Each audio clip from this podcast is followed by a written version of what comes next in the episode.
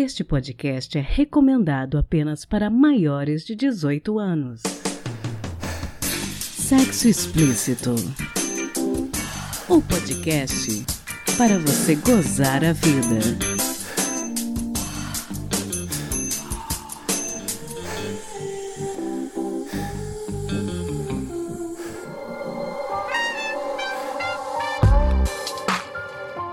Desde sempre existe um estigma de que pessoas com deficiência não possuem uma vida sexual e tampouco uma sexualidade, o que é um grande erro. Afinal, as pessoas com deficiência são pessoas como todas as pessoas e elas possuem, além de vida sexual, sim, gente, PCDs transam, sexualidade. E não, não são todos heterossexuais. Pessoas com deficiência podem ser lésbicas, gays, bissexuais, pansexuais, entre outras mais. E apesar disso, trazer muita surpresa para pessoas sem deficiência, isso é real. Esse foi um trecho do texto A Sexualidade da Mulher com Deficiência, da estudante de psicologia Júlia Aquino. Eu vou deixar o link na descrição deste episódio. Hoje, 6 de setembro, é o dia do sexo e esse ano eu decidi dedicar a data a falarmos de um assunto que é muito pouco explorado quando tratamos de sexualidades. Conciliando a data de hoje com o dia 21 de setembro, que é o Dia Nacional de Luta da Pessoa com Deficiência, neste episódio eu trouxe dois convidados super interessantes para falarmos de vivências sexuais e relacionamentos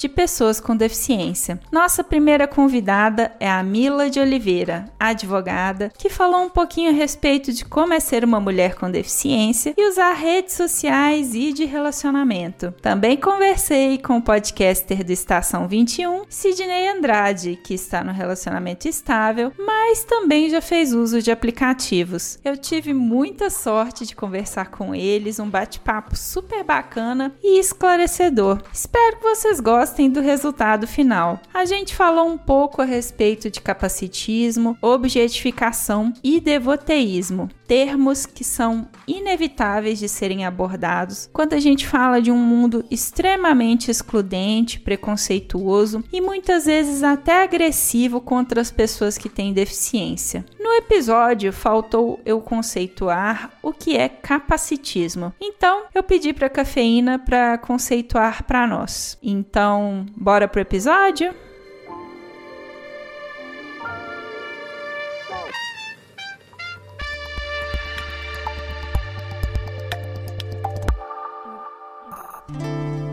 Capacitismo é o termo usado para descrever a discriminação e a opressão contra pessoas com deficiência, que abrange desde a acessibilidade até a forma como a sociedade trata essas pessoas.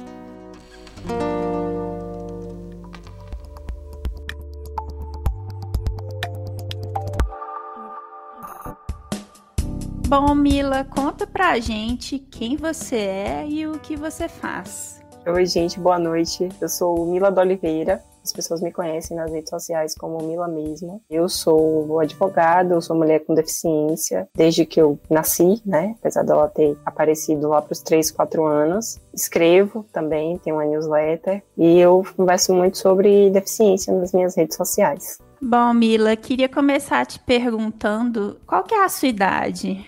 Eu tenho 33 anos. E qual que é a sua identidade de gênero e a sua orientação sexual? Eu sou hétero até o momento, que é uma coisa que eu acho que tá sempre em questionamento para mim, mas eu me identifico como mulher, sou uma mulher cis. Bacana. Bom, qual foi a primeira vez que você se deu conta que as pessoas eram capacitistas? Você se lembra da primeira vez que alguém teve uma atitude capacitista com você? Por eu ter uma deficiência desde muito pequena, eu parei de andar aos três anos, mais ou menos. Eu acho que isso sempre permeou muito antes da gente poder denominar, né? A gente poder identificar que aquilo era de fato um preconceito. Eu venho de uma família muito assim, eu digo que é acima da média tá, de outras famílias que eu conheço, de quem tem deficiência. Minha família ela sempre foi, me apoiou muito, sempre me deu muita autonomia também. Sempre exigiu de mim que eu fosse uma pessoa que me disponibilizasse a tentar as coisas, mas sem cobrar muito, porque também me respeita enquanto pessoa com deficiência. Mas dentro da família a gente já percebe que existem é, atitudes capacitistas porque a gente vive no mundo capacitista. Então, as pessoas não vão nascer de uma hora para outra completamente desconstruídas. Não é porque elas estavam ali lidando comigo que elas saberiam. Então, às vezes eu via uma certa superproteção, às vezes eu via uma ideia de que eu não poderia fazer algumas coisas, mas essas atitudes elas vinham mais de fora do que de dentro da minha família, que era essa ideia de ficar sempre tendo que provar, né, que eu podia fazer alguma coisa, sempre existia essa dúvida e tal. Na minha infância, eu sentia mais assim capacitismo nessa coisa de eu não poder, eu não me ver nos lugares, sabe? Tinha sempre ter uma adaptação, alguma coisa para eu estar ali. Só que ao mesmo tempo eu vinha de uma escola que me recebia muito bem, eu tinha uma família que me recebia muito bem, meus amigos. Eu fui sentir mais o capacitismo na minha adolescência, que é quando as pessoas começam a desenvolver, né, sua sexualidade, querer namorar, paquerar, falar disso. E parecia que era um assunto meio assim proibido para mim. Não digo porque minha família proibia sabia, mas é porque às vezes as pessoas não sabiam como falar aquilo comigo, sabe? Minhas amiguinhas achavam que, não todas, né? Mas algumas tinham uma certa ideia de que talvez, ai, não, isso não é para ela e tal, não vamos falar disso. Não tinha, né, interesses, não tinha ninguém interessado por mim até bem depois. Eu só fui, sei lá, ter primeiro beijo lá para 18 anos, 19. Então eu já sentia assim os olhares diferentes. É, inclusive interessante você falar isso porque eu ia te perguntar como que isso te impactou enquanto adolescente no seu processo de descobrir o seu lugar no mundo. É, impactou muito assim. Eu, eu vejo quando eu ouço, né, histórias adolescentes, quando eu vejo desde o que a gente via na infância, sei lá, as novelas que a gente assistia, os filmes, todo aquele drama adolescente, né, entre aspas assim, todas aquelas coisas de paqueras, revistas.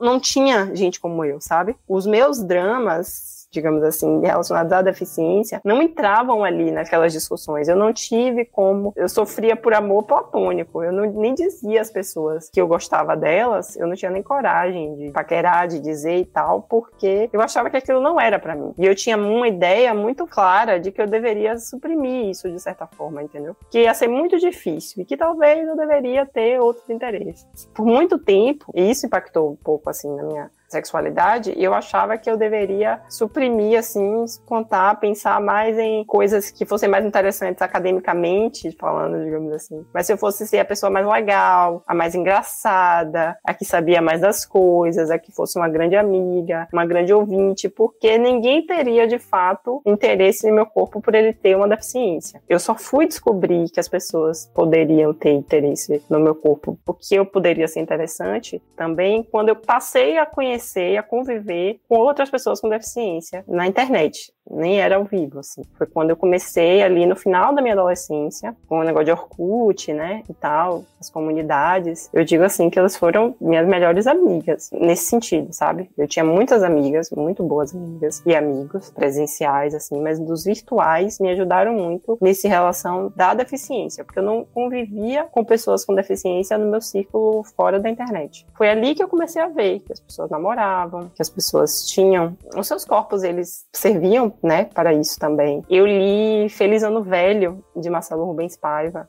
ali também pelo finalzinho da minha adolescência. E foi aí que eu fui, olha, acho que isso aqui dá e tal, acho que dá para ser. E eu fui começando a ver que tinha, né, um lugar para mim no mundo. E você falou um pouquinho a respeito das suas primeiras experiências, né? Que você deu seu primeiro beijo com 18 anos e tal. Ser uma pessoa com deficiência impactou no descobrimento da sua sexualidade? Tipo, a partir dessas vivências online que você passou a ter e que você passou a compreender que seu corpo também era desejável, a partir daí você sentiu que esse processo teve, digamos assim, um start para você? Sim, porque eu sempre tive vontade, né, assim. Mas eu achava que ia ser uma coisa tão difícil que eu ia ter que, assim, encontrar o momento ideal, a pessoa ideal, o local ideal para que a pessoa me quisesse, eu quisesse ela e tal, que eu deixava isso meio assim, não, não vamos tratar disso agora. Entendi. Eu deixava pra lá. Quando eu comecei a ver que não era bem assim e que eu poderia, porque as pessoas sempre diziam, ah, você é muito bonita, você é quando eu era adolescente, mas era sempre essa ideia meio, ah, tão linda aí na cadeira de roda, sabe? Isso inclusive é um ditado que a gente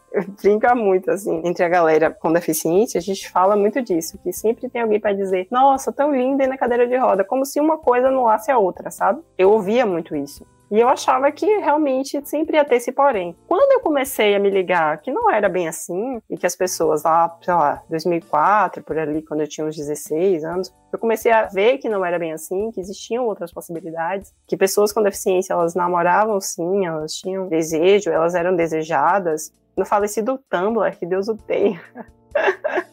Aquele lance todo, né, de, de, pornografia no Tumblr, que foi muito condenado e foi inclusive um dos motivos para que ele tivesse seu declínio. O Tumblr me ajudou muito nesse sentido, porque ele era um grande repositório assim da galera que tinham corpos diferentes. Eu não sei se você chegou a passar por essa experiência, Priscila, mas o Tumblr ele vinha com sexualidades que a gente não era, a gente não via em outros lugares. E aí quando eu passei a ver o meu corpo ali, passei a ver pessoas com deficiência como eu ali, foi que eu fui vendo, assim, fui sentindo mais vontade de conhecer esse mundo, sabe? Tanto que esse primeiro beijo eu dei um amigo, porque eu falei, não, quando assim, chegou para mim no momento que eu falei, eu preciso arranjar alguém, eu preciso beijar na boca, eu já tenho 18 anos, todo mundo faz isso, não é possível que eu não vá fazer. E aí eu armei todo um esquema e consegui, porque eu achava que isso era uma parte importante da minha vida. E daí então foi que eu fui percebendo, sabe, o quanto realmente isso é importante. E é até hoje, e eu acho que a gente às vezes coloca isso muito em segundo plano, sabe? Muito, muito como se fosse algo que a gente pudesse deixar para lá, mas que afeta muito as pessoas com deficiência. Elas não serem vistas como seres sexuais pela maioria das pessoas afeta a gente muito mais do que possa parecer para quem tá de fora. Bom, e aí eu queria te perguntar, você é solteira? Sim, no momento solteira. Muito tempo já. É quase um estilo de vida.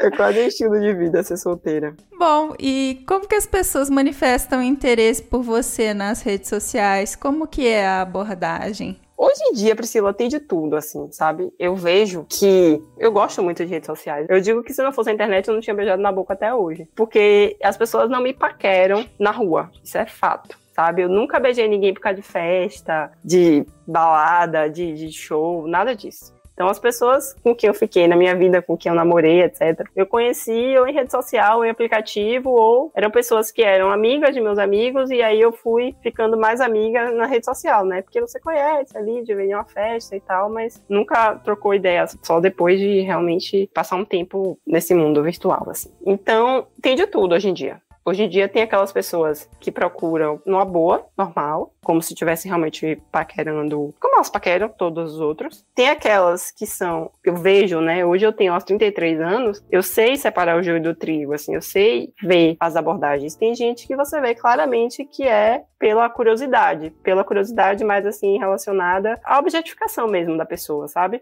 Eu não tenho nenhum problema em falar sobre a minha sexualidade. Eu sou uma pessoa que fala abertamente disso. Não sou uma pessoa que, digamos, esse é o centro das minhas redes, mas eu falo muito disso. Eu tenho um, um perfil desses que você pode mandar pergunta anônima no Curioscat. Então eu vejo que lá tem essa galera que vem pela curiosidade de perguntar coisas íntimas que eu não acho, não, tenho, não teria nenhum problema de eu responder se fosse assim uma conversa natural entre duas pessoas que estão se conhecendo. Quando vem com a ideia ideia meio de me abordar como se eu fosse um experimento, sabe? Um bicho no zoológico, aí eu já, já evito, porque eu não sei se isso realmente é o que ajuda as pessoas a conhecerem a sexualidade da pessoa com deficiência. Se eu tô afim, eu respondo. Se eu não tô afim, eu não respondo. Mas, no geral, é isso aí. E tem aquelas pessoas que se surpreendem, que elas vão, passam a me seguir pela questão da deficiência, e quando me veem elas acham que eu sou uma pessoa que não tem sexualidade, ou que eu até tenho, mas que ninguém me quer, que eu não sou desejada, ou algo do tipo. E quando elas veem, de certa forma, que eu exerço minha sexualidade, elas ficam meio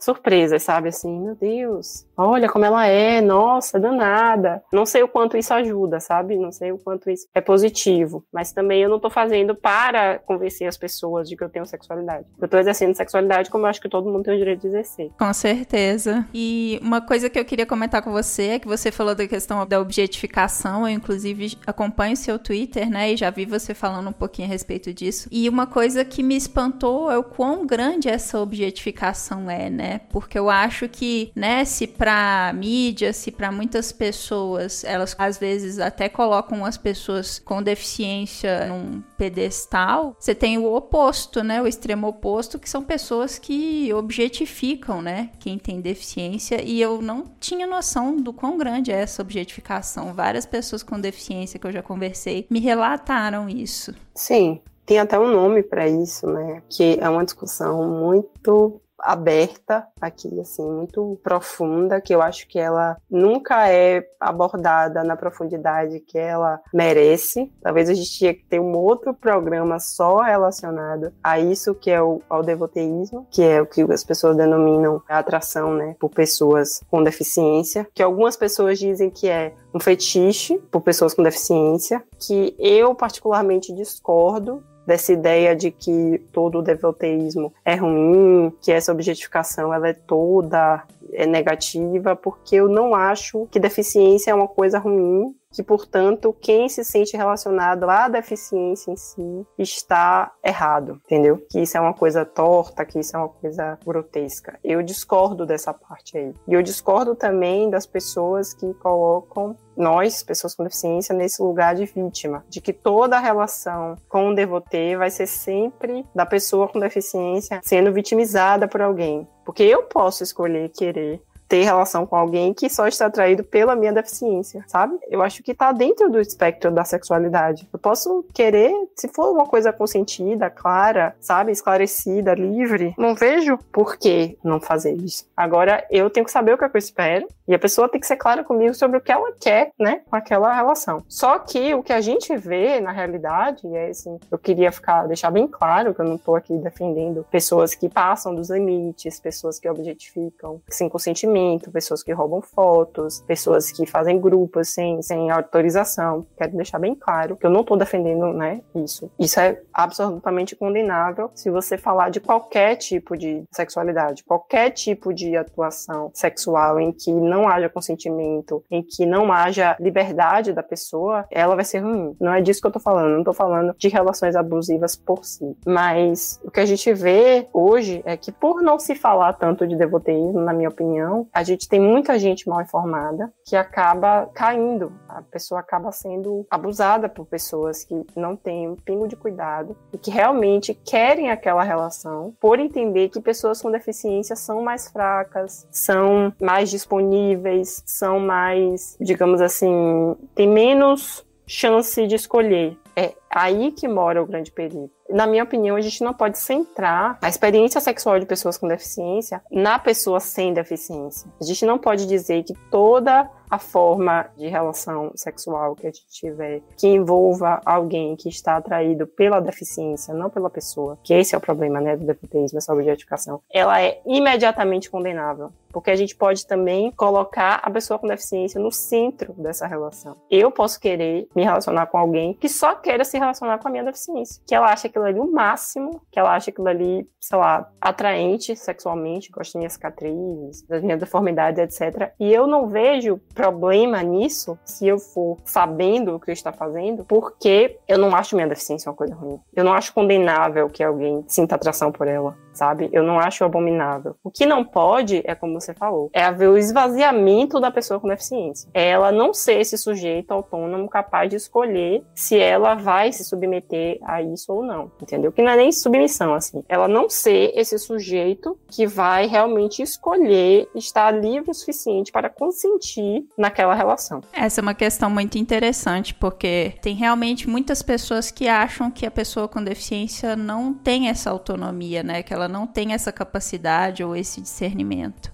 É, isso é um assunto bem assim polêmico. Recentemente até houve uma discussão sobre isso e sempre para na ideia de ah, você está defendendo os devotis, né? Quem defende ideias assim. Eu não estou defendendo devotis que são extremamente abusivos, eu não é disso que eu estou falando. Eu estou falando é que se você sempre centrar a experiência sexual de uma pessoa com deficiência na incapacidade dela de ser sexualmente atraente, sempre vai haver essas dissonâncias, sabe? Sempre vai parecer que se alguém se atrai pela deficiência da pessoa é porque tem alguma coisa de errado. Porque a pessoa não consegue admitir que deficiência pode ser uma coisa atraente. Porque a gente vive em um mundo tão centrado no corpo normal, né, no corpo padrão, que para alguém sentir atração por aquele corpo é algo absolutamente condenável. E não é assim. Agora, o que a gente vê hoje, e esse é um problema, e é importante a gente falar aqui, é que tem muita gente que se aproveita disso para ser extremamente abusivo. Pega pessoas que às vezes têm deficiência e nunca tiveram qualquer tipo de experiência sexual ou tiveram qualquer tipo de atenção nesse sentido, não tiveram educação sexual, inclusive porque é fiscalizado pela família, sabe, pelo Estado. Ninguém quer ensinar educação sexual a pessoas com deficiência, ninguém fala sobre a gente, sobre consentimento e tal. E aí pegam justamente essas pessoas e vão ser abusivas com elas por ser mais um alvo mais fácil, ser alguém que vai consentir de uma forma menos livre, menos esclarecida, digamos assim. E um consentimento que ele não é 100% bem feito, ele já tá errado, entendeu? Não é isso que eu tô defendendo. Não é a gente dizer que é normal, como aconteceu recentemente, de pegarem fotos de influencers com deficiência e postarem em site sem autorização delas. Isso é absurdo, isso é abominável, isso não pode acontecer. Mas a gente centrar também toda a experiência relacionada relacionada a devoteísmo em uma experiência de abuso é também complicado, porque às vezes não é o caso. Importante isso que você está falando. Mila, você se sente segura de flertar por aplicativos de relacionamento como Tinder e outros do tipo?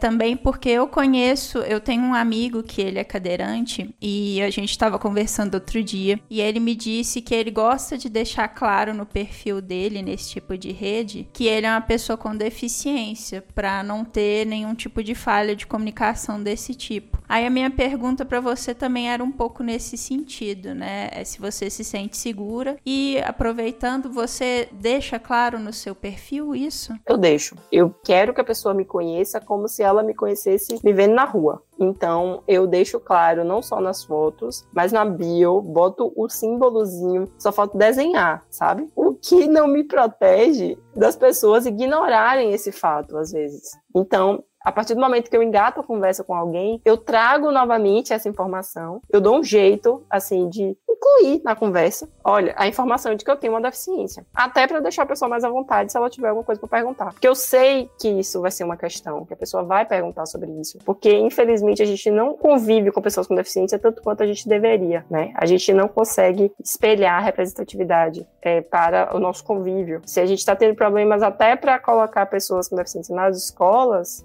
imagine como é que a gente vai ensinar as pessoas como é conviver com pessoas com deficiência. Então, nos aplicativos, é a mesma coisa. As pessoas não estão acostumadas a ver gente com deficiência lá. Então vai criar uma certa curiosidade. Eu me protejo, e aí voltando né, à pergunta, se eu tenho medo, se eu me sinto segura, eu sinto que por a gente ser mulher, a gente já tem uma série de coisas que a gente precisa ficar ligado nesses aplicativos. Já tem uma grande preocupação, que talvez homens não sequer tenham noção do que é ter esse tipo de preocupação. Quando a gente tem uma deficiência, a gente precisa ter mais ainda. Essa coisa de se encontrar no local público, conhecer a pessoa um pouco antes de ir, porque não é como se eu pudesse, sei lá, sair correndo, sabe? Não é como se eu pudesse me livrar daquilo ali muito fácil. Então eu realmente vou ter que conhecer um pouco mais a pessoa para poder realmente ir no encontro estar me sentindo segura para ir no encontro, vai ter que avisar alguém com que eu tô indo, etc. Vou ter que dar um jeito de sair de lá se eu precisar. Tudo isso a gente pensa. E por isso que eu preciso deixar claro, na minha opinião, desde cedo que eu tenho uma deficiência. Porque se a pessoa realmente estiver interessada em me conhecer, ela vai ter que saber que existe uma série de etapas que eu preciso queimar até eu realmente conseguir o meu objetivo. Até porque nessa caminhada de conhecer gente por aplicativo, a gente ouve muita besteira, sabe? Sabe? A gente ouve muita coisa capacitista. A gente vê essa objetificação de que a gente falava, de gente que só dá match para fazer perguntas que elas não fariam para pessoas sem deficiência, sabe? Ou pessoas que acham que a gente é um alvo mais fácil e que, portanto, não precisam se esmerar em, em nos tratar bem ou nada do tipo. Tem gente que também fala coisas que para mim é muito desagradável e é um corta-tesão total, que é coisa, nossa, você, a pessoa acabou de me conhecer e diz que eu sou um exemplo de superação e que eu sou uma heroína ou coisas do tipo, coisas que a gente sabe o quanto é, é prejudicial, sabe, para pessoa com deficiência aí que está sendo aí reproduzido a torta e a direito. Tem muito tempo que eu não uso aplicativo de relacionamento. Acho que com a pandemia aí já deve ter quase dois anos que eu não entro num aplicativo de relacionamento. Mas eu sou defensora azaça dentre minhas amigas, todo mundo. Eu digo, a ah, gente, a gente hoje usa aplicativo, sabe, para banco, para tudo. Por que não conhecer gente? Então a gente tem que se jogar mesmo. Agora, sabendo que enquanto pessoa com deficiência vai ser um pouco mais difícil, não por nós, mas porque a gente ainda vive numa sociedade que ainda tem muito o que aprender. Com certeza. Bom, você já teve que lidar com atitude capacitista dentro de relacionamentos que você vivenciou?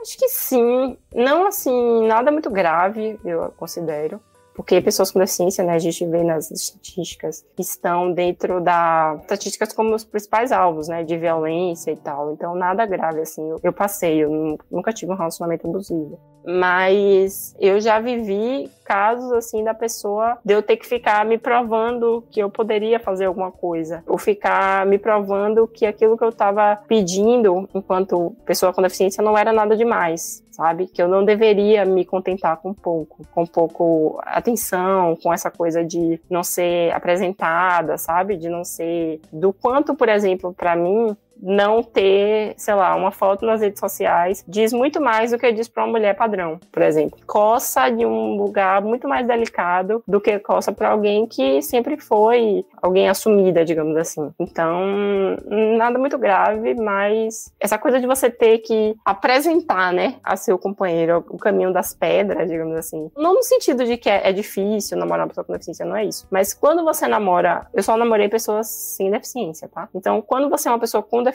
e namora alguém sem deficiência, você tem que ajudar ela a calçar um pouco dos seus sapatos, sabe? É você dizer a ela como é aquilo ali para você, como é estar naquele lugar. E talvez essa parte tenha sido, assim, a questão mais, mais difícil. Mas, no geral, as pessoas com quem eu me relacionei não, não foram capacitistas, não. Até porque é um, um, um deal breaker, né? Assim, não, não dá pra. Eu não consigo me relacionar com pessoas capacitistas. Bom, e falando um pouquinho dentro né, desse raciocínio que a gente está construindo, quais atitudes, na sua opinião, podem ser tomadas pelas pessoas sem deficiência para que o mundo possa ser um lugar mais acolhedor a todas as diferenças? Desde a gente se preocupando se a escola que a gente matricula nosso filho vai ter outras pessoas com deficiência para ela conviver e aprender a conviver com pessoas, sabe? Como nós tem você começar a pensar o que você produz, se tem acessibilidade, se o que você consome tem acessibilidade, os lugares que você vai, você perguntar, porque é onde a gente vive nossa vida, sabe? Se você passa a frequentar lugares que não tem pessoas com deficiência, porque não é acessível, onde você vai conhecê-las? Onde você vai, sabe, incluir essas pessoas na sua vida? Você pode estar perdendo de conhecer alguém muito importante na sua vida porque os lugares que você vai não tem como uma pessoa com deficiência ir. E isso vai para tudo. Quando você vai produzir conteúdo, você tá lembrando de falar de pessoas com deficiência, quando você vai, se abre sua TL, você vê pessoas com deficiência ali nela. Isso tá de certa forma chegando em você, você realmente procura enxergar essas pessoas como iguais sabe? Como que merece o mesmo espaço que você nos lugares. Se você entra no aplicativo e, e, se depara com alguém com deficiência, não importa tanto a sua primeira impressão, como você vai reagir àquilo, mas como você vai estar aberto para deixar aquele caminho fluir, sabe? Na conversa, como você deixaria com outras pessoas. Eu acho que é isso, é enxergar pessoas com deficiência, mas de uma forma não como algo separado, mas entender que a deficiência faz parte da vida, que não é uma coisa fora do comum, não é alguma coisa que deve estar em separado, que deve ser estudada em separado, deve ser visto separadamente. Faz parte do mundo, assim, da, da vida. Nossa, concordo 200%. Mila, que conselho você gostaria de deixar para as pessoas gozarem mais a vida? Ah, eu acho que um jeito bom de gozar mais a vida é justamente aplicar isso assim nas suas experiências, isso que eu acabei de dizer. É você perceber que as coisas mudam porque as pessoas elas são de vários tipos e você também pode ser de vários tipos que você nem imagina. Então, talvez para você gozar mais a vida, você precisa estar mais aberta mesmo para o que é diferente, para o que você não está acostumado, para o que seus, seus sentidos estranham, mas esteja disposto, sabe, a conhecer os outros, a se conhecer, a se ver, porque existem aspectos na vida da gente que a gente nunca foi apresentado e sempre vai ter algo novo para a gente gozar, digamos assim, que vai nos acender de alguma forma, vai nos fazer fazer sentir vontade de experimentar aquilo, de se sentir invadido mesmo por algo bom. Sensacional. Mila, deixa os seus contatos para quem quiser continuar esse bate-papo com você, quem tiver interesse em acompanhar o seu trabalho. Ótimo. Eu sou arroba Mila mesmo em todas as redes sociais. Eu tô no Twitter, tô no Instagram. Tem uma newsletter que eu escrevo, tá lá o link na minha bio no Twitter para quem quiser receber. Eu mando mais ou menos uma vez por mês. Escrevo sobre tudo, desde coisas, desde ficção até é, assuntos da semana, indico filmes, indico os livros. Espero que gostem. Acho, inclusive, também quem quiser mandar e-mail, pode mandar lá, mila mesmo, arroba gmail.com. Fantástico. Inclusive, vou aproveitar para recomendar a newsletter da Mila, que é sensacional. Eu recebo todo mês e eu gosto muito dos textos que ela escreve. Oh, obrigada, Priscila. Fico feliz.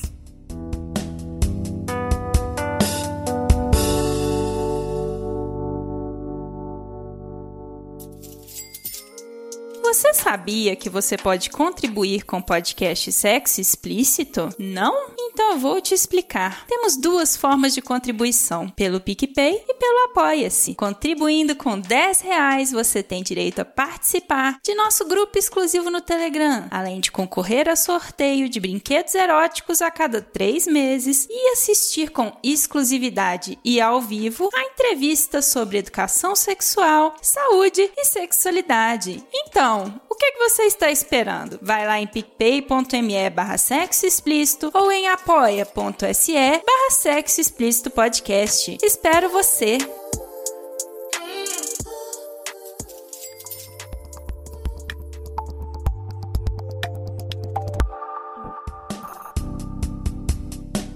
Bom, Sidney, eu queria começar pedindo para você contar pra gente quem é você e o que que você faz. Eu sou Sidney Andrade, moro na Paraíba, né? Sou de Campina Grande, paraibano. Faço alguns podcasts aí, Podosfera Fora. O que eu tô mais envolvido é o Estação 21, podcast colaborativo lá do site Leitor Cabuloso. Mas eu participo de alguns outros também, além de ser servidor público federal aqui no meu estado. E sou cego, né? Tenho deficiência visual há 10 anos. E qual que é a sua identidade de gênero e a sua orientação sexual? Eu sou um homem cis e sou homossexual, sou gay bicha. Você falou que você tem deficiência visual tem 10 anos? Isso, hum, perdi aos por volta dos 25 anos, assim, completamente, né? Eu passei por um processo de perda de visão um pouco gradativo, começou aos 19 anos, mas até os 25 eu enxergava um estágio de deficiência visual que a gente chama de baixa visão, que é quando é uma, uma visão que não é corrigida por meios tradicionais e a gente precisa de auxílios de ampliação de telas e essas coisas. E aos 25 anos eu perdi total visão, então eu tive um tempo enxergante, né, sem deficiência, tive um tempo com baixa visão, então eu já era uma pessoa com deficiência visual. É bom, inclusive, diferenciar, né? Toda pessoa cega é uma pessoa com deficiência visual, mas nem toda pessoa com deficiência visual é uma pessoa cega. Eu fui baixa visão durante quatro anos e aos 25 eu perdi completamente a visão e hoje eu sou completamente cego. Bom, e então nesse tempo de transição você deve ter sentido que as pessoas passaram a se relacionar com você de uma forma diferente, né? eu imagino. Ah, você nem sabe o tanto, assim. Eu não, não consigo nem expressar o tanto que mudou o foco, né? De como eu me relaciono com as pessoas. Até mesmo porque quando eu tava com baixa visão, eu ainda tava numa fase de negar a minha deficiência. Como eu conseguia disfarçar, né? Que eu não tinha deficiência, a minha baixa visão era suficiente para eu conseguir disfarçar, né? E passar despercebido que eu não era uma pessoa com deficiência visual. Eu transitava pelo meio social como uma pessoa. Eu tinha passabilidade sem deficiência, né? Se é que existe esse termo, né? Mas eu tinha uma certa passabilidade e quando eu passei a não enxergar completamente, a mudança foi brutal. E eu tô falando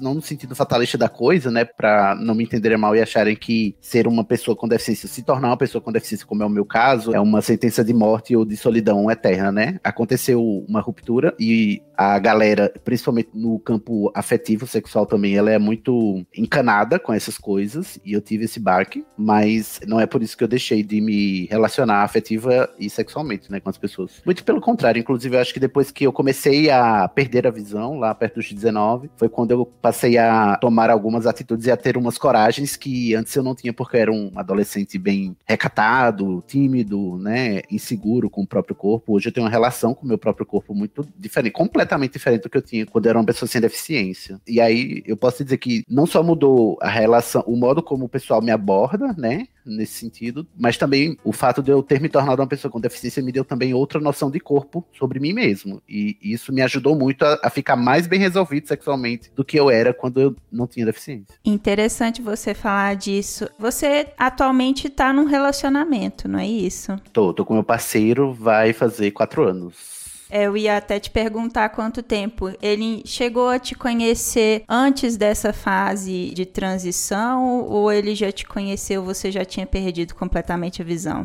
A gente se conheceu pelo Grindr eu já era completamente cego, né? Ele não me conheceu sem deficiência, não. Eu até ia te perguntar se você já chegou a usar algum aplicativo ou teve relacionamentos pela internet. Então você chegou a usar o Grindr? Amiga, eu usei vários aplicativos de relacionamento e se você me perguntar, dá um episódio para cada um deles. Porque, mas essa experiência de aplicativo, sendo uma pessoa com deficiência, especificamente uma pessoa cega, é muito complexo, porque, em primeiro lugar, eu tenho que conseguir usar o aplicativo e a maioria das vezes os aplicativos ou eram pouco acessíveis ou nada acessíveis. Então tinha aplicativo que eu não conseguia usar simplesmente porque eu acesso os aplicativos com leitor de tela e eles não tinham acessibilidade. o leitor de tela não interagia com eles. E mesmo os que interagiam, interagem mal. Quer dizer, faz muito tempo, então faz mais de três anos que eu não uso nenhum aplicativo de relacionamento. Eu não sei se melhorou de então para cá, mas naquela época, três anos atrás, que não é tanto tempo assim, né? Não tava bom não de acessibilidade. Então, para alguém com meu tipo de deficiência usar eles era bem complicado. Mas eu consegui, né? E foi pelo Grindr que eu conheci o meu companheiro hoje. Foi pelo Grindr que eu conheci alguns outros rapazes com quem eu me relacionei. Pelo Tinder também, que eu consegui usar. Mas, enfim, é engraçado porque a experiência que eu ouço do pessoal que usa os aplicativos de relacionamento é no sentido de todo mundo dá match, ninguém responde, ou todo mundo só quer sexo e eu tô procurando outra coisa, ou eu tô procurando outra coisa e as pessoas só querem sexo, ninguém tá satisfeito, né? E aí eu fico pensando pra mim, poxa vida, se eu conseguisse só usar o aplicativo aplicativo direito, eu já tava satisfeito, sabe? Assim, pra eu ter esse poder de escolha, de, de saber, ah, com essa pessoa eu quero conversar, com essa pessoa eu não quero conversar. E quando ultrapassa-se essa barreira do acesso, do acesso prático mesmo do aplicativo, tem o acesso das pessoas, né? Muita gente não consegue como reagir bem ao fato de que tem uma pessoa com deficiência ali interagindo com eles de igual para igual, muito menos uma pessoa cega, né? No caso. Inclusive, eu ia te perguntar isso. Quais foram as mudanças que você sentiu na paquera, né? De antes para depois? Eu nunca fui muito de paquerar, né? Dessa coisa assim, como eu sempre fui tímido, todos os meus relacionamentos até hoje, eles vieram por conta da internet, ou seja, de ambientes que você entra procurando por isso, né? O meu primeiro namorado eu conheci no chat da UOL. Eu já tinha baixa visão na época, né? Mas consegui usar o chat da UOL ainda. O primeiro namorado eu conheci lá. Só que, como eu te falei, nessa época eu não tinha isso e, e muito da mudança se dá nesse nível de que eu experimentei amargamente o sabor da objetificação nos aplicativos de relacionamento por porque quando eu não era prontamente rejeitado pela minha deficiência, eu era objetificado por causa dela. Uma vez um cara me abordou e a gente conversando. E assim, teve várias épocas. Eu tô digredindo porque as lembranças estão voltando aos pouquinhos, sabe, Pri? É, por exemplo, eu sou cego e isso nem sempre fica óbvio, né? Quase sempre não fica óbvio numa foto, num perfil de rede social, né? Num perfil de aplicativo. O que significa que se eu não deixar claro isso em algum lugar, eu vou ter que revelar isso para a pessoa com quem eu estou conversando em algum momento. E isso passa a ser um ponto de preocupação. Passou a ser para mim e conversando com outras pessoas com deficiência também, a gente nota que isso é um ponto meio que esqueci o termo. Como se fosse uma elofensa. E ele achando que estava me elogiando, sendo que ele estava na verdade me objetificando Isso foi um baque para mim, porque eu, enquanto homem cis, apesar de gay, né, eu nunca tinha experimentado esse tipo de objetificação, assim, tão desumanizadora. E é uma das facetas do capacitismo aí, que é essa objetificação completa, inclusive no sexo, né? Isso quando não se impressionavam porque descobriam que tinha um cego que era gay e dois, um cego que transava, né? Porque as, as pessoas acham que pessoas com deficiência não transam, né? Não tem desejo sexual, não tem libido, são pessoas sem vontades, né? Sem desejos próprios e tal. Eu tinha sempre que lidar com o choque, com a surpresa das pessoas interagirem comigo quando descobriam que eu sou cego, ou se já sabiam com o fato de que para elas isso era uma experiência experiência única e especial e exótica. Então não me enxergavam como um possível parceiro para conversas e sim como, né, sabe, esse objeto curioso na sala que eu quero observar, até tocar também às vezes, mas que depois que eu usar eu vou botar de volta na estante porque quem eu procuro para ter um relacionamento sério, longínquo, duradouro, ou mesmo para ser, sabe, um pau amigo, não serve, entendeu? Serve só para esse lugar aí do fetiche. E aí ele disse isso e eu fiquei assim meio chocado em como é que eu não esperava por esse esse tipo de objetificação e esse tipo de desumanização, né? É, mas a gente nunca deveria esperar por isso, né? Isso é muito triste, muito desumanizador, né? Ninguém deveria ter essa expectativa. Eu fico triste que você tenha passado por isso. É, mas essas experiências, elas foram muito desagradáveis, a ponto de que, às vezes, eu ouço o pessoal reclamando do Tinder, sabe, mas tem gente curtindo vocês, sabe, pelo menos, vocês não sabem puxar uma conversa, é porque vocês nunca tiveram que explicar para você, sabe, explicar pro cara que você tá com tesão, que antes de você falar do seu tesão para ele, você tem que falar, você tem que dar uma palestra sobre como é a vida de uma pessoa com deficiência visual na rede social. Isso aí brochava tudo, aí era completamente desestimulante. E as coisas que me fizeram, inclusive, ficar com quem eu tô até hoje é o fato de que isso nunca foi um, um assunto. É claro que ser uma pessoa com deficiência não é um negócio. Eu não tô dizendo que você tem que ignorar ou botar de lado, mas você não, tem, não precisa fazer disso o ponto central. Para ele nunca foi o ponto central desde a nossa primeira interação. E aí eu voltando para aquele ponto, né? Tem sempre um ponto crucial. E aí, quanto é que eu revelo? Se eu revelo no começo, eu revelo já na primeira interação, eu revelo depois de algum tempo. Aí se eu revelo depois de algum tempo, a pessoa se sente enganada e vai me xingar, entendeu? Porque eu devia ter falado isso no começo começo, mas se eu falasse no começo, ela talvez nem tivesse conversado comigo, não tivesse se aberto para me conhecer. E a gente fica, de modo geral, mas eu vou falar só por mim, né? Eu fico, ficava muito nessa corda bamba aí de ter que gerenciar. E isso para calcule, né, Pri?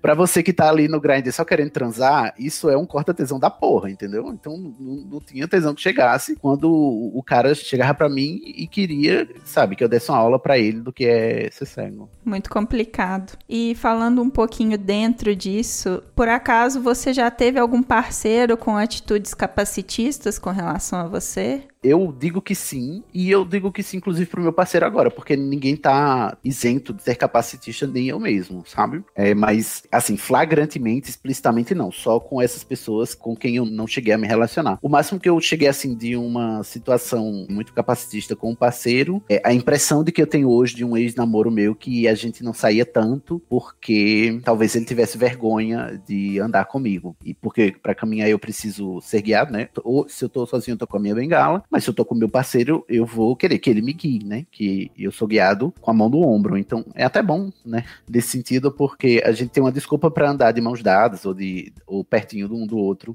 em público, né? Temos um pretexto, já que isso nos é negado por conta da nossa sexualidade. Eu, enquanto pessoa gay, né? Enquanto homem gay. Só que eu acho que ele tinha essa vergonha e a gente acabava não indo a muitos lugares públicos. Ele nunca quis ir num cinema comigo, porque ele achava sem sentido. Sendo que isso não me impede de ir pro cinema, eu não enxergar não me impede de ir pro cinema mas ele se recusou e a gente namorou por uns três anos, né? Quase três anos, e a gente nunca foi no cinema. E, assim, não que eu faça muita questão de, de ir pro cinema também, porque ir no cinema é uma, uma experiência de falta de acessibilidade, né? Mas isso não é um impeditivo, assim, e eu percebi que era por vergonha dele. E agora, lembrando, eu, eu lembro do, do, momento que ele disse, mas o que, que as pessoas vão pensar de uma pessoa cega no cinema? E como eu não estava tão seguro de mim ainda na época, eu me submetia a esse tipo de coisa, sabe? Outro cara também já agiu super protetor, sabe? Muito super protetor comigo e não me deixava fazer muitas coisas. Isso também é um pouco de capacitismo, que é você me achar muito frágil, incapaz de, de tomar as minhas próprias decisões, de fazer as coisas sozinho. Ele agia muito nesse sentido. Então é de um lado e do outro. De um lado teve negligência, do outro teve exagero e por esse excesso de zelo, por me achar incapaz. Mas capacitismo explícito, escroto, sabe? Esse de propósito só antes. Até porque é uma nota de corte para mim, né? Se a pessoa não consegue lidar minimamente bem com o fato de eu ser uma pessoa com deficiência, isso já é um critério de exclusão para me relacionar com essa pessoa. Por mais que eu tenha, que eu goste dela, ou que eu sinta atração por ela muito e tal, não, é, é um, uma coisa que me desatrai. E convenhamos, né? Você ser rejeitado por isso deveria cortar o tesão de qualquer um, né? Naquela pessoa. Bom, Sidney, e você acredita que pelo fato de ser uma comunidade historicamente perseguida, a comunidade LGBTQIA+, te acolhe melhor como pessoa com deficiência? De jeito nenhum, de jeito nenhum, Pri. A comunidade LGBT é extremamente capacitista, extremamente, como todo mundo. Infelizmente, para mim, e pelo que eu noto, não só pela minha vivência de pessoa com deficiência, mas também pelos meus estudos, né? Porque eu também estudo deficiência, academicamente falando. É incrível como a deficiência ela atravessa as várias camadas de opressão da sociedade, mas ela também, o capacitismo, que é a opressão advinda da deficiência, ela também atravessa todo e qualquer grupo oprimido. O que é muito triste, porque se você parar para pensar, a categoria da deficiência enquanto categoria de exclusão social, ela é uma categoria universal. Ela abrange todo mundo, porque todo mundo pode se tornar uma pessoa com deficiência, né? Eu sou gay, mas ser homossexual é uma condição inata, né? Assim como a minha identidade de gênero, que é ser um homem cisgênero, mas pessoas trans, a condição delas é inata, né? Elas só foram designadas ao nascer com um gênero que não condiz com o que elas se sentem. É, ser uma pessoa negra é uma condição inata, né? Você não, não se vai se tornar negro, né? Mas ser uma pessoa com deficiência, você pode se tornar. Você sendo negro, você sendo trans, você sendo mulher, você sendo cisgênero, você sendo transgênero, você sendo. Enfim, qualquer sigla, né? Qualquer letrinha aí da sigla, você vai ser. Só que isso não se verifica na prática quando você descobre que, por causa disso, todo mundo reproduz muito capacitismo. Ainda mais no meio LGBT, e eu vou falar agora, inclusive, só do meu métier, né? Do, da letra G, que é a, a letra mais problemática da sigla, né? Porque tem todo esse culto ao corpo e o culto à beleza beleza exacerbada e o padrão de corpo de homem, saradão e tal, é claro que a categoria da deficiência não vai se encaixar nesse culto dos gays, né? Então, uma pessoa com deficiência ela vai sofrer uma exclusão dupla no mundo LGBT, porque para além de ser LGBT, essa pessoa também não cumpre com o padrão de beleza vigente, que é um padrão de corpo quando a gente está falando de deficiência, a gente está falando de sair da regra não só de um padrão de beleza, mas de um padrão de, entre aspas, corpo funcional. E isso para muita gente pega mais também, muito mais ainda. Então, infelizmente, eu não posso dizer que o meio LGBT ele é mais ou menos acolhedor com o tema da deficiência, porque tudo que eu experimentei até hoje só e que eu li também, né, e que eu estudei, só me diz que LGBTs são tão capacitistas quanto quaisquer outras pessoas, né, quaisquer outros grupos, o que é muito triste, né? Sim, com certeza. Sidney, quais atitudes, na sua opinião, podem ser tomadas por pessoas sem deficiência para que o mundo possa ser um lugar mais acolhedor às diferenças?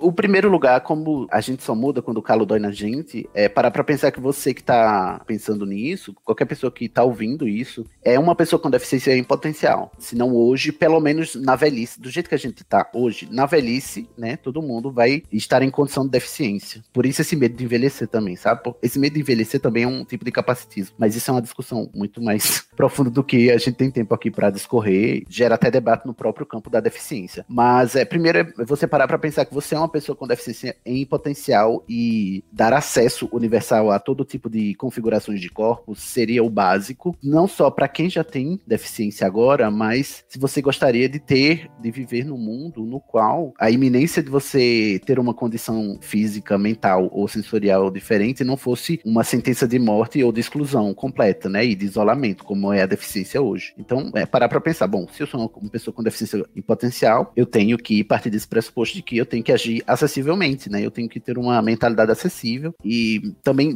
desmistificar na cabeça esses clichês que tem muito na mídia de que a pessoa com deficiência ela é, ela não tem desejo sexual, ela é uma coitada completa, né? Incapaz de cuidar de si mesma, ou ela é esse herói da superação e porque você coloca nesse patamar de herói, você também não se aproxima porque o herói tá lá em cima, inalcançável, né? E você não se dispõe a chegar nela. No ponto de vista dos afetos é olhar para pessoas com deficiência como pessoas, porque a gente não é visto como pessoas. A gente é visto como como sujeitos de outra categoria. E porque a gente é visto assim, as pessoas não olham pra gente com olhos de essa pessoa pode entrar na minha lista de possibilidades de afeto, de desejo de relação. A gente é olhado, se não com esse olhar dessexualizador, com o olhar objetificador. Existe um termo no campo da deficiência exclusivamente para isso, que são os devotees, que eu, eu nem ouso tocar aqui na discussão muito acertadamente, mas inclusive eu deixo essa sugestão para o seu podcast, Pri, porque é muito curioso como a deficiência lida com o corpo. Existe todo um nicho de pessoas que objetificam a deficiência e elas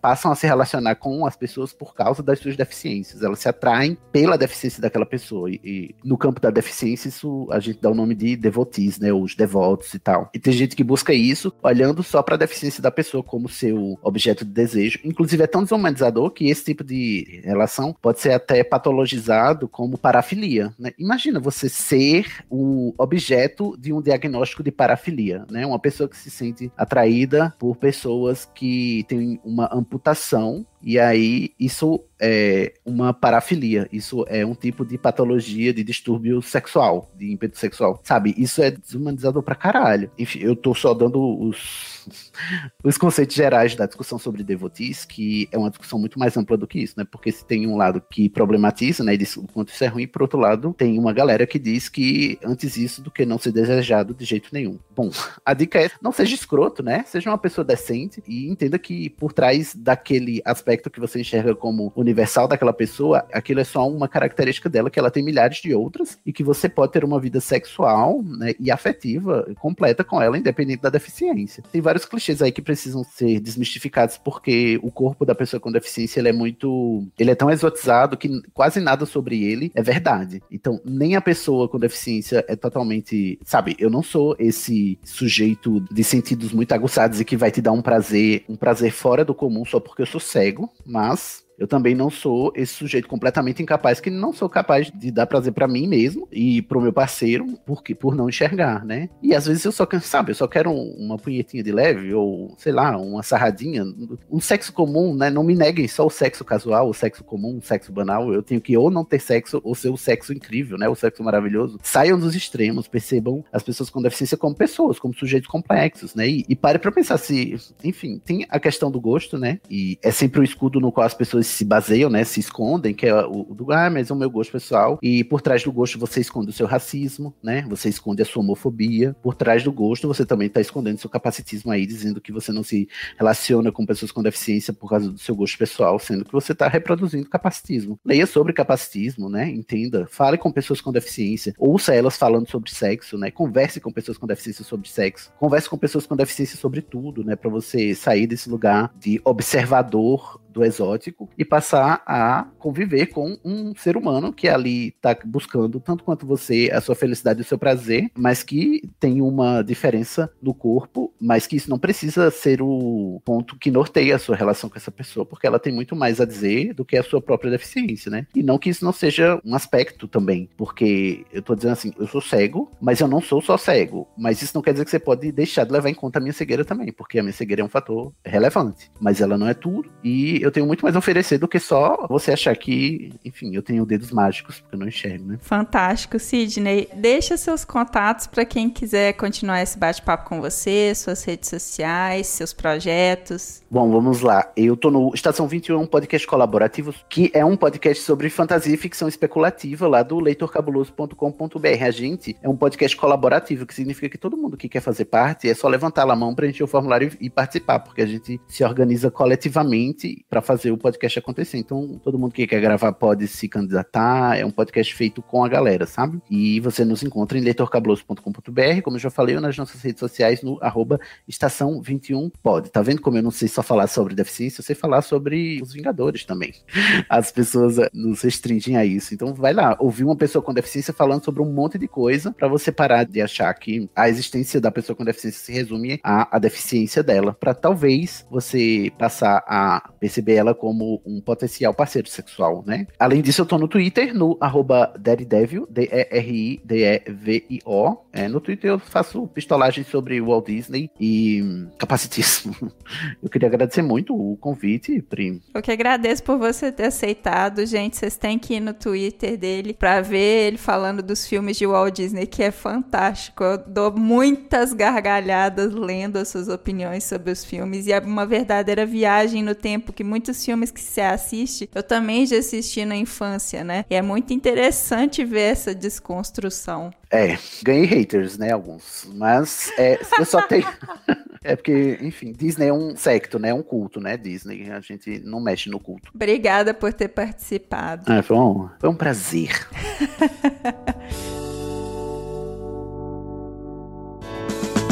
Se toca.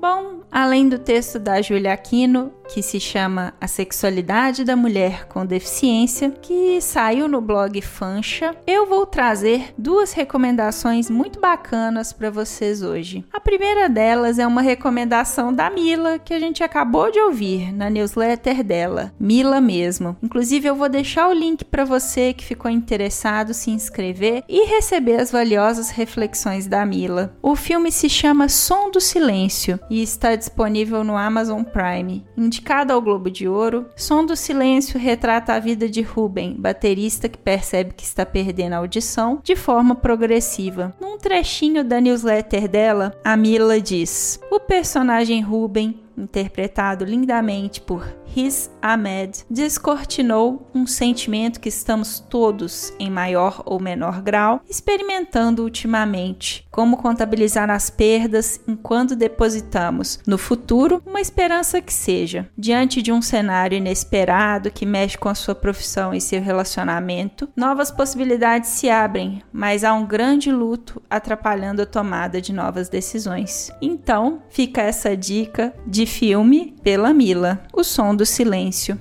Também quero recomendar um episódio do podcast Não Inviabilize. Se você ainda não conhece o trabalho da Deia Freitas, eu recomendo bastante. Procura lá no seu agregador de podcasts Não Inviabilize. No episódio Sigilo, que já está em todos os agregadores, a gente fica conhecendo a história da Rafaela que encontrou o Lauro num aplicativo de namoro. O que aconteceu com a Rafaela nessa história ressoa muito com tudo que a gente discutiu no episódio de hoje. Então fica a dica: sigilo do Não Inviabilize. Lembrando sempre que todas as dicas, sites, redes mencionados neste episódio podem sempre ser encontrados lá no nosso post em sexoexplicitopodcast.com.br.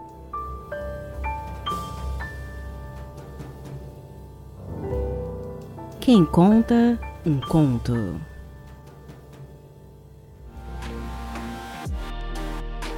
O conto que vocês vão ouvir agora é o penúltimo conto que vai ao ar no podcast. Isso mesmo, eu só tenho mais um áudio, não recebi mais textos nem gravações. Então, esse é o penúltimo. O último deve ir ao ar no episódio do dia 4 ou do dia 18 de outubro. Eu ainda não decidi, mas caso não me enviem mais áudios, eu devo encerrar em breve esse quadro dentro do podcast. O narrador da história é o William Correia e o texto que ele narrou se chama Queria Dormir Contigo Hoje, do Gustavo Lacombe. É um texto que fala sobre afeto, sobre saudade e companheirismo. Então, eu dedico esse conto a todo mundo que, como eu, está sentindo saudade hoje. Que a gente possa, todos nós, matarmos as nossas saudades em breve. E se por acaso você quer narrar ou me mandar algum texto, já sabe, meu e-mail é sexoexplicitpodcast.gmail.com. Vai ser um prazer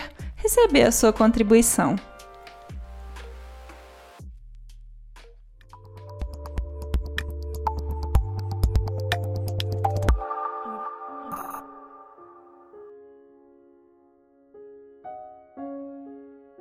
Quero dormir contigo hoje. Queria dormir abraçado contigo hoje. Não apenas hoje, claro. Essa já é uma saudade que vem sendo cultivada desde a última vez que você esteve por aqui, mas que parece ter atingido seu ápice agora, à noite. Amanhã, acredito, estará pior. Com certeza, de qualquer jeito, hoje tá foda. Hoje bateu bem forte a falta. O calor do dia me faz colocar o ar-condicionado do quarto no máximo e você sabe de como gosto de te encontrar debaixo do meu edredom. Do seu lado, sei que sempre enrosca as pernas em um travesseiro e coloca teu rosto no outro. Quando a gente dorme junto, eu faço o papel dos dois. É bom poder ser o teu conforto. É uma delícia fazer cafuné em você. Passear meus dedos cheios de amor pelas tuas costas e ouvir a tua respiração se acalmar no meu peito. Gosto até de quando você me sacode de levinho e pergunta: Ué, mas já dormiu? Eu abro os olhos, dando de cara com o teu sorriso. Pelo visto, dormi e parece que já estou sonhando. Queria você aqui, de pijama ou baby doll, ou de calcinha ou sem nada, com uma camisa minha ou sua, mas aqui tão perto dos olhos quanto do meu coração, perto das batidas apressadas do meu peito, como naquela vez em que tive um pesadelo e acordei de madrugada te agarrando. Sonhei que a gente tinha terminado, mas você estava bem ali, lembra? E a gente acabou fazendo amor no meio da noite e se declarando mais e mais.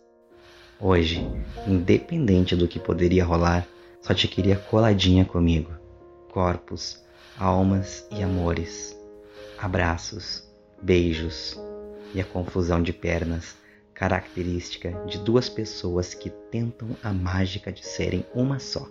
Queria você aqui nessa noite porque sinto falta, principalmente de uma das melhores coisas que poderia existir: acordar, olhar para você e dizer eu te amo, misturado ao bom dia.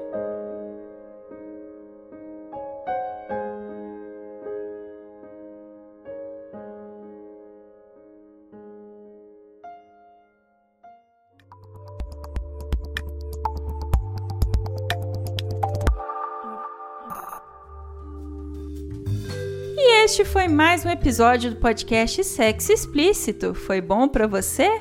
narração, edição e vinhetas dela mesma, Cafeína, do podcast Papo Delas, eu me despeço, lembrando que todas as informações sobre esse e os demais episódios estão em sexoexplicitopodcast.com.br. O nosso site é o melhor lugar para você ouvir o nosso podcast. Este episódio jamais seria possível sem os meus contribuintes do mês de agosto pelo PicPay e pelo Apoia-se. Mariana Foster, Magno Leno, Sérgio Garcia, Beatriz Fuji, Adriele Oliveira, Tamara Lolégio, Leonardo Barbosa, Dri Cabanelas, Alan Henrique, Tabata Lima, Cleide Fernandes, Rogério Oliveira, Milren Bonato, Guilherme Fioroto, Ryan Carlos, Souza de Lucas, José Victor de Macedo e Edgar Egawa. Obrigada demais por apoiarem Mulheres Podcasters. Estamos no Instagram no arroba Explícito Podcast e você também pode me ouvir em qualquer agregador de podcast de sua preferência, além de Deezer,